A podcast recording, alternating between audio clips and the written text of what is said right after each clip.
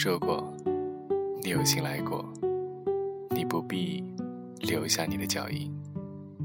说过，你即将要走，请记住，我依然坐着一个人的电台。欢迎收听今天的《一九九五以后再无故事》，我是天空。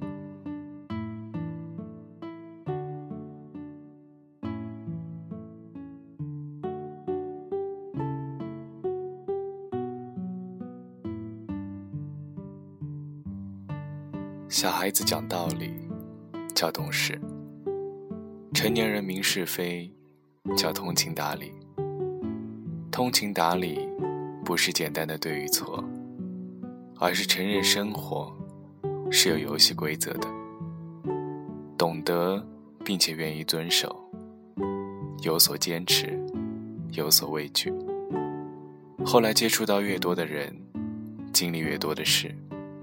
就能越能深刻的感知到通情达理的重量。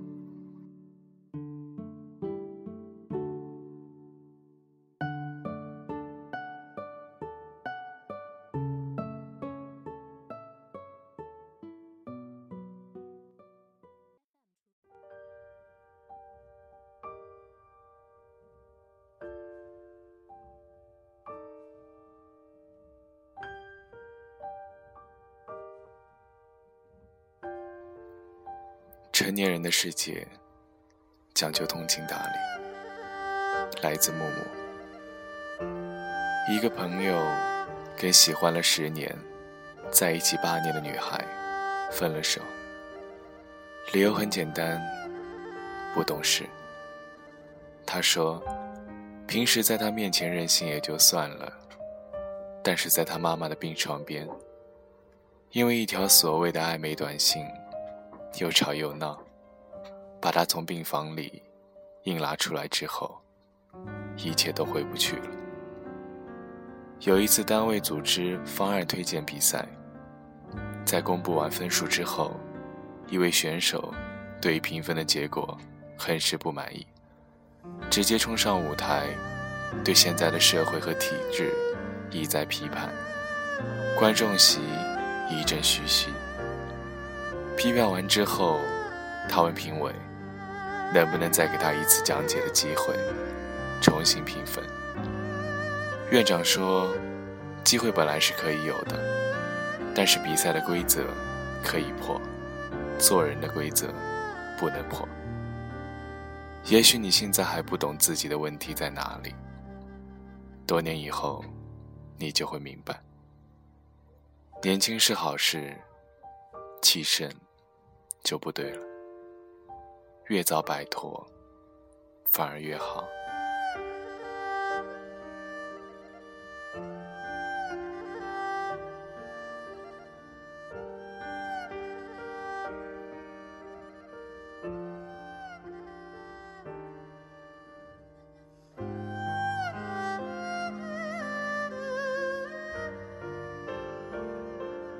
一次，几个朋友聚会，其中有一个女孩刚做完小手术，不能吃辣椒和葱姜蒜。然后一个姑娘对大家说：“吃一个她吃的，面葱姜蒜就可以了。”大家都附和说：“吃清淡点，也挺好。”于是这个姑娘点了一盘辣子鸡，放在自己的面前，一个人吃。事后，其中的一位好友直接对我说：“以后有他的聚餐，就不要叫我了。”容易相处的人，从来都是知道适可而止，懂得礼貌和尊重，而不是在任何的时候都像小孩子一样，不高兴就哭闹，不合心意就发脾气。一直觉得。人和人之间的相处是有一定的规则的，带着最起码的尊重和理解，就算意见不合、吵起来，也不会影响感情。最怕不讲道理，对人性没有最基本的敬畏之心。成人的模样，小孩子的脾气，肆无忌惮。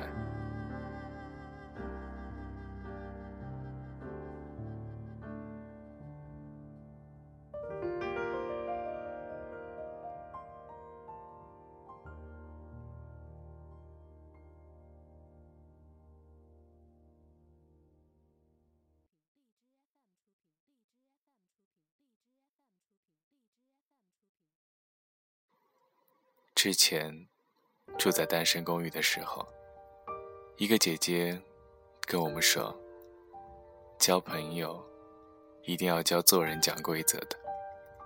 讲规则的人，无论是什么身份，都会对人性有所敬畏，对生活多一点温柔。那些过了十八岁还是不愿意讲规则的人，绝对不能深交。”是啊，如果成年人没有什么可害怕的，就如同缺失强大的力量，去支配自己的一言一行，的确是一件很可怕的事。每一位女孩，无论以前做的是公主梦，还是女王梦，离开家之后，就要开始遵守社会的运行准则。小孩子的一些坏脾气和肆无忌惮，没有人会计较。但是长大之后，以一个独立的个体出现，社会就不再是爸爸妈妈为你构筑的那个梦幻城堡，它是真实而复杂的。在现实的世界里，用孩童般的任性。撒娇、自我为中心，是绝对不可能摆平种种突如其来的。无论好的、坏的、美的、丑的、愿意的、不愿意的、喜欢的、不喜欢的，都一股脑压过来的时候，就需要遵守规则，需要真真切切的聪明。与智慧，温柔与包容，克制并且接受。周围的很多朋友顶着独生子女的帽子长大，其中一些不乏长到三十岁，还把社会等同于自己的家，按自己的情绪做事，按小孩的方式对待生活。甚至分不清张扬个性和嚣张无礼的区别。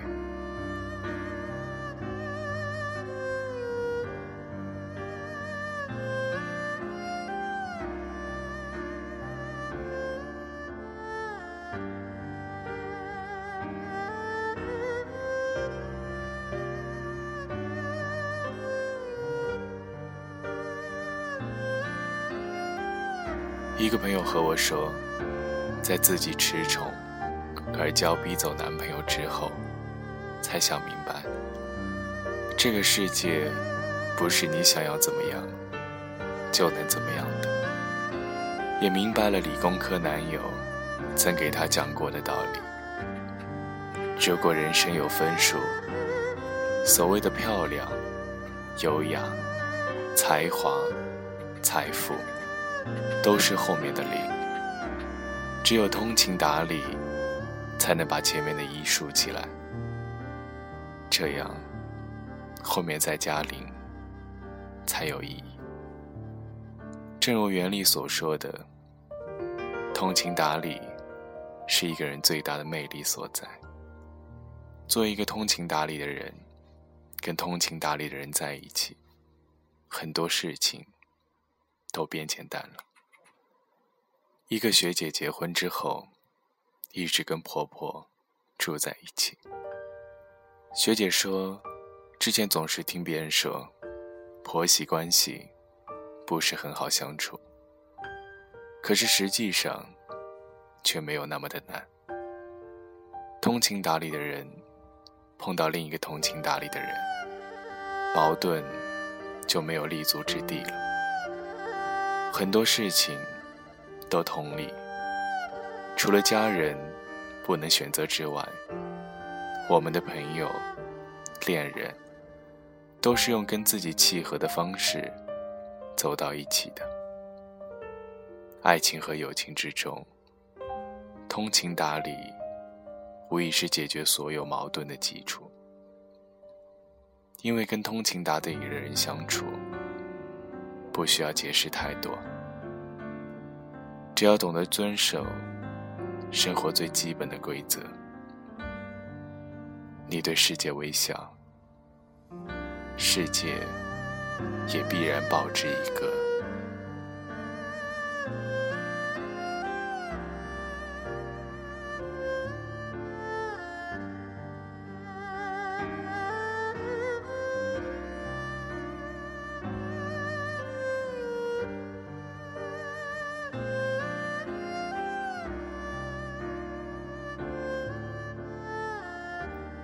如果过了十八岁，就不要再把自己当成小孩了。在最美的年龄，是架构人生的黄金时期。越早摆脱小孩子的无所畏惧越好。